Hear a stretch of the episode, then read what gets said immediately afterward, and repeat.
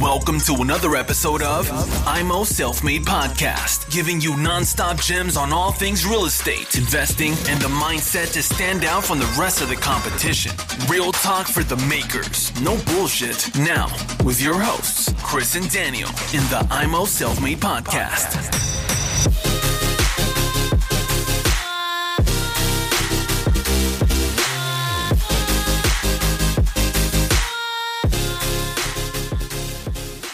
Und warum sind so viele Bauträger Ende der 90er platt gegangen? Erzähl mir das mal. Ja, das ist eine relativ einfache Sache. Von 200 Bauträgern haben drei überlebt.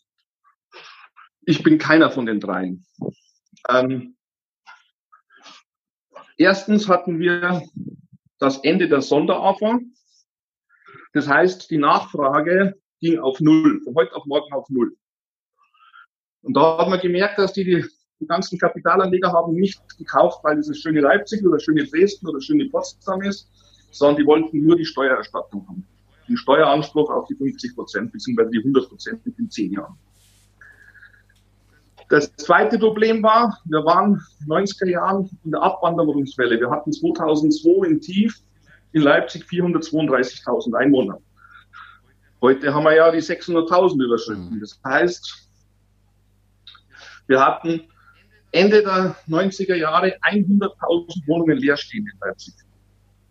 Und diese 100.000 Wohnungen waren ziemlich genau die 100.000 Wohnungen, die die ganzen Bauträger in Leipzig in den 90er Jahren neu gebaut oder saniert haben.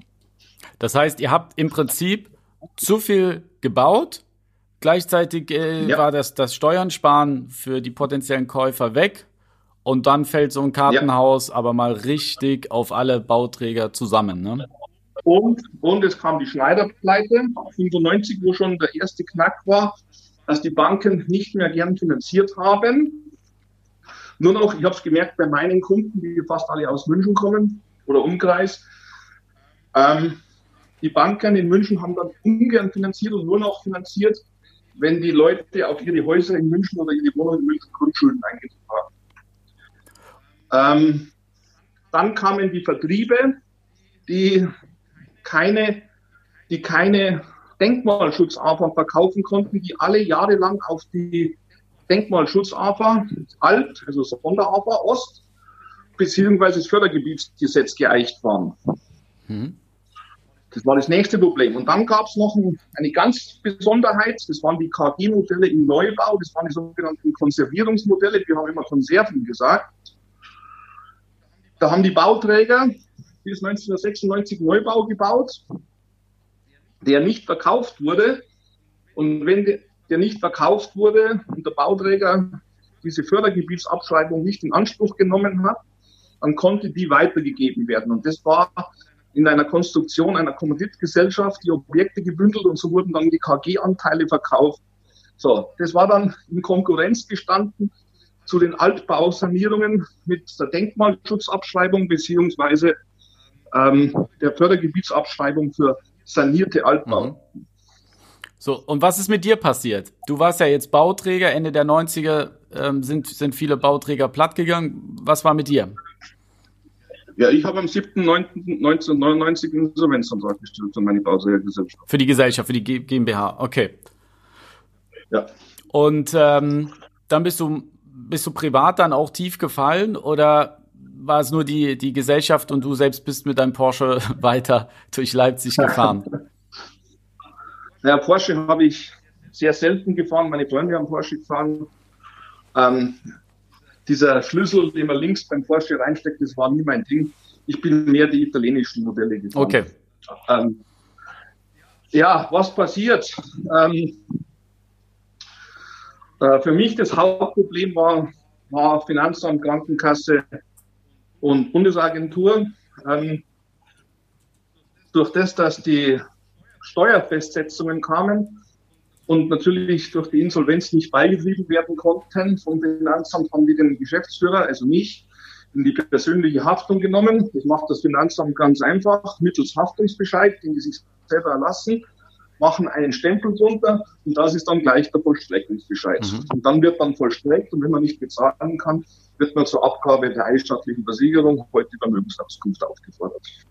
So, und jetzt, jetzt werden viele, viele Zuhörer werden jetzt sagen, hä, ich habe eine GmbH gegründet, damit ich extra aus der Haftung raus bin. Jetzt, jetzt erzählt der Robert hier, die können mich trotzdem in die Haftung nehmen.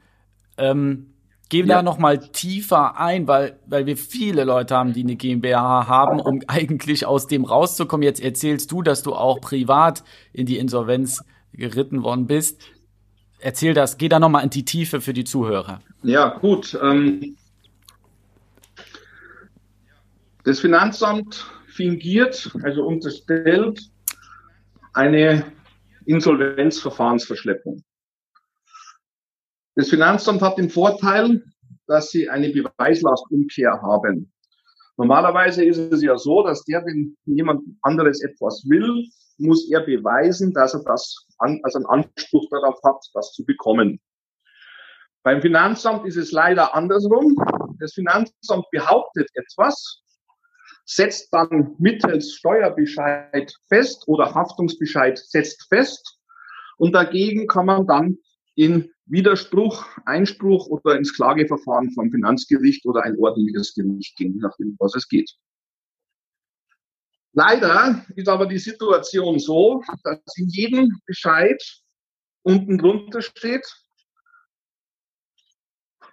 Einspruch und Widerspruch innerhalb von vier Wochen bei der zuständigen Stelle. Wird dann angegeben, wo man das machen kann. Aber steht dann der nächste Satz.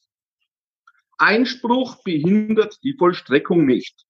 Man muss diese sogenannte Aussetzung der Vollziehung separat beantragen und die wird in diesen Fällen bei Insolvenzen generell abgelehnt.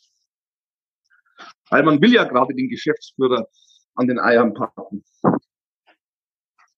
So, und schon geht's dann los. Und das macht, die, das macht das Finanzamt, das machen die Krankenkasse, das macht die Rentenversicherung, das macht die Bundesagentur. Es gibt nun mal in Deutschland Institutionen und Leute, sind gleicher als gleich. Es ist das Vorrecht des Staates im Insolvenzverfahren beziehungsweise im Vollstreckungsverfahren. Ähm, jetzt, jetzt nehmen wir uns da mal mit, wie, wie hast du dich gefühlt? Also du, du hast ja das Bauträgergeschäft gemacht, das, das war ja eine absolute Hochzeit. Du hast wahrscheinlich unglaublich viel Geld verdient. Dann hast du wahrscheinlich auch einen Abschwung gemerkt schon bei der Firma, weil du gemerkt hast, ups, wir verkaufen gar nicht äh, mehr so viele Immobilien. Hast du es kommen sehen, dass so eine riesige Welle auf dich zukommt oder hast du es nicht gesehen? Ich habe es geahnt, aber ich habe es direkt nicht mitbekommen, weil wir waren alle erfolgsverwöhnt. Man muss die Situation so sehen, machen wir es an mir fest. Ich war dann 98, als es kritisch worden ist, war ich 30 Jahre alt und habe im Jahr achtstellig verdient. Also ich hatte kein achtstelliges Einkommen, ich hatte äh, ein Vermögen, ich hatte achtstellig verdient. Äh, für alle, die jetzt zählen müssen, also größer 10 Millionen D-Mark pro Jahr. ich denke, gerade haben viele ihre Finger genutzt, ja, zum Zählen. Und das habe ich von okay. 1994 an jedes Jahr verdient. Was macht man mit so viel Geld? Man investiert. Ähm, okay. Ich hatte den Plan, ich hatte für mich einen, so wie die ganzen Jungen heute auch, hatte ich meinen, meinen Exit-Plan, um mich zur Ruhe zu setzen. Ich habe meinen Lebensstandard hochgerechnet, den ich hatte. Der war bei etwa 300.000 D-Mark im Monat. Also ich spreche jetzt nicht von dem, was Firmen kosten, sondern ich rede von privater Lebenshaltung. Mein Insolvenzverwalter fragte mich, ob mir eigentlich klar ist, dass ich alleine 47.000 D-Mark Leasingrate im Monat habe. Da habe ich damals zu ihm gesagt, naja, ist mir eigentlich nie aufgefallen. Also daraus sieht man vielleicht, welche Umsätze wir gemacht haben. Mhm. Ähm, wie fühlt man sich? Naja, gut. Ähm, äh, ich habe es nicht mitbekommen. Wir waren ständig in Partys, Champagnerpartys und mit anderen Sachen beschäftigt. Und wir haben uns über unsere Vertriebserfolge gefeiert und wie wir die Großen sind. Ähm, als dann tatsächlich 98 war, war für mich klar, die verlängern das nochmal. Man muss wissen, das Gesetz, dieses Fördergebietsgesetz, FGG abgekürzt, wurde ursprünglich in der ersten Version 1991 Ende 91 beschlossen und hatte eine Gültigkeit bis 31.12.1994. Dann hat man festgestellt, 94, dass es noch nicht reicht und es wurde in einer geänderten Version bis 1996 verlängert. 1996 hat man festgestellt, oh, der Fortschritt und der Aufbau Ost und die Angleichung der Lebensverhältnisse immer noch nicht so. Also verlängern wir bis 31.12.98. Und für mich war klar, die verlängern wieder, weil in unseren Champagnerpartys und gab es ja nicht hier, dass man da einen Umsatzverlust erleidet oder dass die was ändern, sondern für mich war klar, die verlängern nochmal. So. Und das passte dann auch so zu meinem Gesamtbild. Ich habe dann meine Lebenshaltungskosten gerechnet, habe dann gesagt, okay, 300.000 im Monat sind 3,6 Millionen im Jahr mit einer vierprozentigen Verzinsung. Das ist dann dieser berühmte Faktor 250 mit der Kapitalisierung. Dann bin ich etwa bei knapp 100 Millionen, die ich brauche als Vermögen. Und dann setze ich mich zur Ruhe. Aufgrund meiner geschäftlichen Entwicklung war mir klar, da brauche ich von jetzt an noch etwa vier Jahre. Also 98, haben wir 2002 habe ich 100 Mio auf dem Konto. Alles ist gut. Kaufe ich Bundesanleihen, da gab es damals noch diese berühmten 4% oder 5% und kriege meine 300, äh, 300 Scheine Miete im Monat. So. Das war meine Gedankenwelt.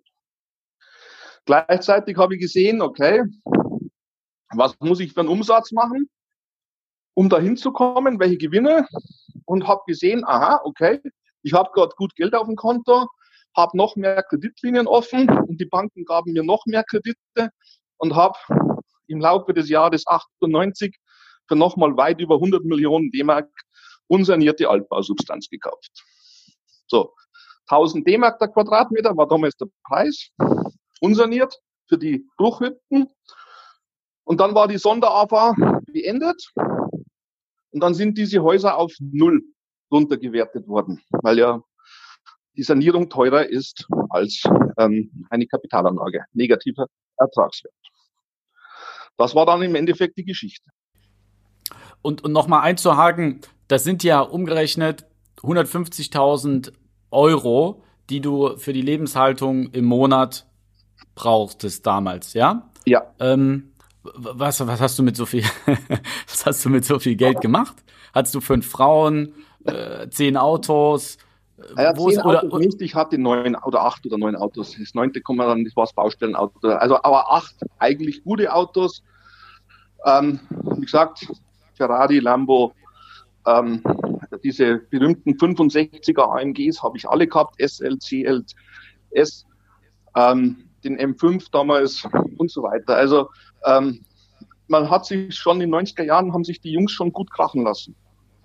Und wo hast du da gelebt in Leipzig? Also du, du hast ja da ein Haus, weil ich meine, du hast ja wahrscheinlich nicht die Autos auf der, auf der Straße stehen lassen. Du musstest ja äh, eine gute Garage haben. Ja, ich habe damals in Markleberg am Kosputner See gewohnt in meinem eigenen Haus. Und war das dann so, dass der Finanzbeamte vor deiner Villa mit den neuen Autos stand und hat die Dinger dir weggefändet, beziehungsweise du hast Leasing gesagt, das waren ja dann gar nicht deine Autos, du hast sie ja alle geleast. Aber war das so? Es hat geklingelt, du machst die Tür auf und mit einmal stehen die davor? Nein, äh, jede Leasinggesellschaft hat ja dann ihre, ihre ähm, Beitreiber oder ihren Außendienst, die dann die Autos zurückholen und die holen die dann ab. Und der, und der Insolvenzverwalter beschlagt natürlich alles, was die Firma ist und der Gerichtsvollzieher kommt dann nach der Vermögensauskunft und versucht dann alles wegzupfänden, was zum Pfänden. So, das hieß, von, von oben nach unten ging es bei dir. Vom Erfolg, von den Shampoos-Partys, äh, dann, dann komplett runter. Runter null. Wir sind wie vom World Trade Center hoch im Aufzug und dann raus und dann im freien Fall direkt runter. Und ich wusste damals nicht, wo ich aufschlage, wo das Ende ist. Und das ist dann dieses schwarze Loch, vor dem alle Unternehmer Angst haben, in das sie hinsteuern, wie weit sie fallen, was passiert, wie weit es passiert und so was bei mir ja auch, weil es drohten natürlich äh, zivilrechtliche Ansprüche in Größenordnung, Haftungsbescheide, dann natürlich auch strafrechtliche relevante Dinge, waren damals Thema. Und ähm, ich wusste nicht, ähm, wo, wo das Tief ist, wo man aufschlägt. Also jetzt, jetzt weiß ich's. Also jetzt ist es, ich habe äh, nichts mehr Angst. Das ist vielleicht ein Vorteil, meine größte Lehre draus. Aber in der Situation war für mich das Leben an sich beendet und ich hatte auf der Autobahn auch schon meinen Rückenpfeiler, weil BMW Leasing war noch, mit denen hatte ich einen Schmor getroffen. Ich hatte noch mal die Leasingrate für ein Jahr im Voraus bezahlt und die haben mir den Auto, das Auto stehen lassen. Und ich hatte dann noch meinen M5 und der hatte auch, war ja auch der Begrenzer, alles raus, logischerweise, also nichts 250 abgeregelt, der ging auch äh, 320. Laut Tacho 315 echte und äh, da hatte ich meinen mein Teiler auf der A14 hatte ich schon. Viele, viele haben es ja getan dann, ne? Die, die so tief gefallen sind.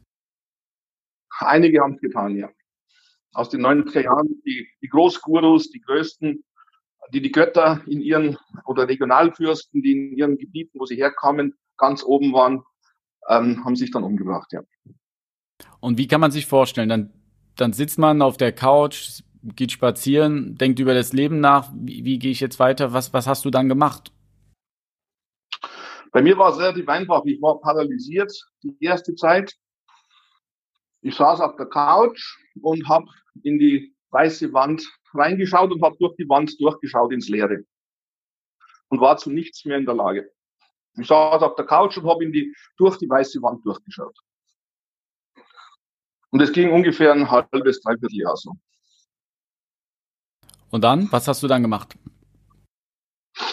Naja gut, dann kamen ein paar Freunde, die ich noch hatte, die das gleiche Schicksal erleidet hatten oder ein ähnliches. Das waren dann von Subunternehmer von mir. Das eine war mein Paketleger und das andere war mein Fliesenleger, die noch zu mir gestanden haben. Ansonsten mein Time System als Vorläufer, das kennen die meisten nicht, die haben ja alle ihre äh, elektronischen ähm, Helferlines und äh, ich hatte damals ein Visitenkartenbuch, das war dicker wahrscheinlich wie das Telefonbuch von New York, beidseitig mit Visitenkarten voll. Es waren weit über 2000 Visitenkarten irgendwann und ähm, ja, von denen blieben dann noch drei übrig, mit denen mit mir gesprochen haben. Wenn ich in Leipzig bin, dann haben entweder Leute die Straße gewechselt, die mich gekannt haben, haben auf den Boden geschaut und sind an mir vorbeigegangen. So, das ist dann die Situation, die dann passiert. Hattest du denn mit dem Schneider eigentlich auch was zu tun in, in Leipzig? Ich saß einmal, ich saß einmal mit Dr. Schneider beim Notar ähm, da haben wir uns, das ist der Nordplatz 9 in Leipzig gewesen, war das Objekt. Das wurde in den 90er Jahren verkauft. Und da wurden vom Eigentümer, der hat es zurückbekommen, er hat es verkauft, wurde vor Notar ein kleines Bietverfahren eröffnet und da waren die größten Leipziger Bauträger alle versammelt und haben sich dann um das Ding geboten und geprügelt. Und alle hatten sie ihre Bankbürgschaften oder ihre Bargelder dabei. Also muss man so vorstellen, ich war damals ja mit einer Bankbürgschaft bewaffnet, mit sieben Millionen D-Mark stand drauf und noch mit drei Millionen D-Mark Bar extra dazu okay. Und so war jeder von denen bewaffnet. Und äh, Schneider hat das Objekt dann erworben und hat uns alle maßlos überboten. Also die Kotzgrenze nach oben und dann nochmal 50 Prozent obendrauf. So war ungefähr das Einkaufsverhalten vom Dr. Schneider seinerzeit. Alle, die den nicht kennen, einfach mal bei Google eingeben. Gibt auch eine super Doku bei, über ihn bei, bei YouTube. Einfach mal reinziehen. Krasse, krasse Geschichte. Dr. Jürgen Ut Schneider. Ja, krasse Geschichte so. Und dann, bei, um, um auf dich zurückzukommen, du bist dann platt gegangen, du bist in die private Insolvenz gegangen. Was hast du arbeitstechnisch danach gemacht? Die erste Zeit gar nichts. Ähm, dann habe ich angefangen, ähm, von den Reserven, die ich hatte, die der Insolvenzverwalter nicht gefunden hat, habe ich zu Geld gemacht. Und äh, damit konnte ich erst einmal überleben. Ähm, habe dann angefangen für ein paar Freunde, ähm, die das gleiche Schicksal erleidet haben, da ich es ja schon hinter mir hatte und ich ja wusste, was passiert, habe ich denen geholfen, deren Insolvenz vorzubereiten, beziehungsweise die Ansprüche gegen die jeweiligen abzuwenden. So, damit habe ich mich ungefähr ein halbes Jahr beschäftigt. Das war so im Ende 90, äh, Ende, Ende 0, Anfang 1, 2001.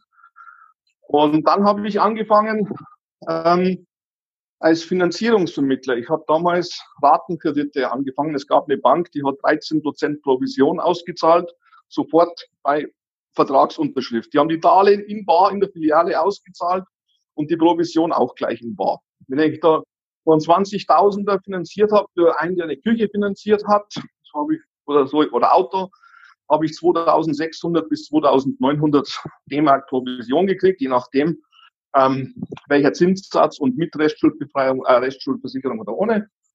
Und die habe ich dann gleich bekommen und habe pro Woche so zwei, drei Dinger gemacht. Bei der Gelegenheit habe ich dann einen anderen Freund getroffen aus alten Zeiten. Der war dann zwischenzeitlich Finanzierungsvermittler.